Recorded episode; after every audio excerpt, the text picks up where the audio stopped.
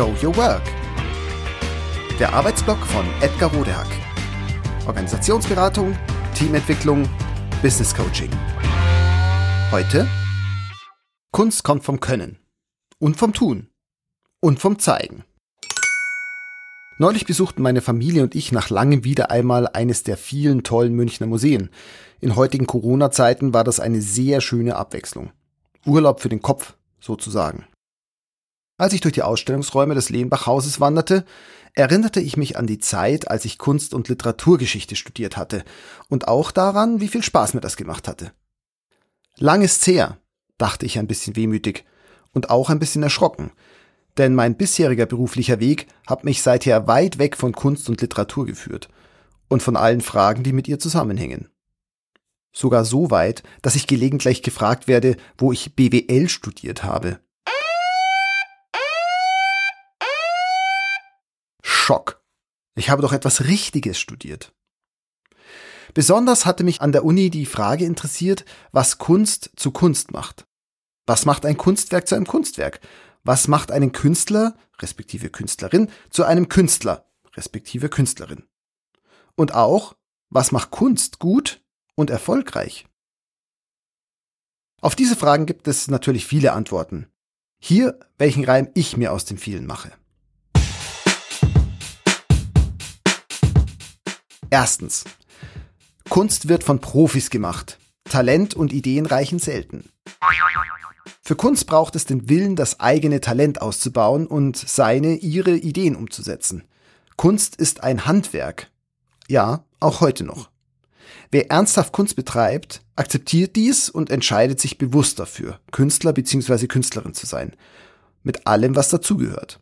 Heißt auch, das Handwerkszeug und die Handgriffe sind zu lernen, ständig anzuwenden, zu verfeinern und zu verbessern. Zweitens. Kunst ist unsicher. Künstler haben auszuhalten, dass sich ihr Einsatz vielleicht nicht so auszahlt, wie sie sich das vorstellen und wünschen.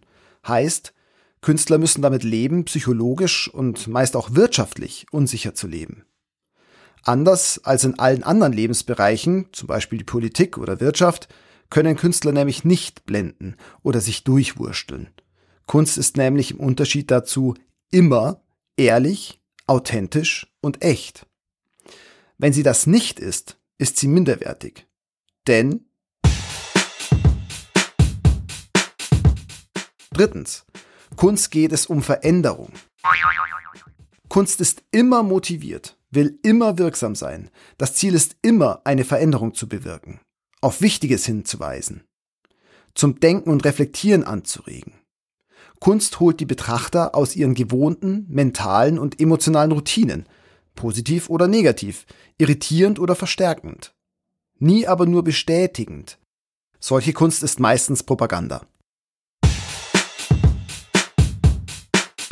Viertens. Kunst geht nur mit Publikum und mit wirksamem Kontext. Wenn einziges Ziel von Kunst ist, einen Unterschied zu machen, kann Kunst nur dann wirken, wenn sie ein Publikum im richtigen Setting findet. Kunst muss also im richtigen Kontext sichtbar sein. Kein Publikum, kein Kontext, keine Wirkung, keine Kunst. Fünftens. Das Publikum entscheidet bzw. entscheidet mit. Viel hängt von der Haltung des Künstlers oder der Künstlerin zu seinem oder ihrem Wirken ab. Denn wenn Künstler nicht selbst an ihre Kunst glauben, wieso sollten es andere tun? Allerdings kommt es auch stark darauf an, was die Menschen sagen, die die Kunst, das Kunstwerk, die Literatur und den Künstler oder die Autorin selbst betrachten. Motivation, Kunst und Können können noch so formvollendet sein. Am Ende entscheiden die einzelnen Betrachter darüber, ob sie das Kunstwerk als solches anerkennen oder eben nicht. Das war es, was mir an diesem schönen Museumstag durch den Kopf ging. Und dann war ich wieder ein bisschen mit mir und meinem Weg versöhnt. Denn so gesehen habe ich meinen damaligen Weg gar nicht verlassen. Ich bewege mich ja doch noch im Kunstmetier. Denn kreisen meine Klienten und Auftraggeber, meine Teams und Unternehmen, mit denen ich arbeite, nicht um ganz ähnliche Fragen? Wie können wir wirksam, erfolgreich sein? Was braucht es dazu? Was ist zu tun, damit unsere Produkte und Services zum Kunden finden? In welchem Umfeld arbeiten wir? Wer oder was entscheiden über unseren Erfolg? Wie können wir das beeinflussen? Jeden Tag arbeite ich mit Künstlerinnen. Nice. Das war Show Your Work. Der Arbeitsblock von Edgar Rodehack. Organisationsberatung, Teamentwicklung, Business Coaching. Mehr über mich erfahren Sie auf www.rodehack.de oder direkt im Blog auf www.trellisterium.de.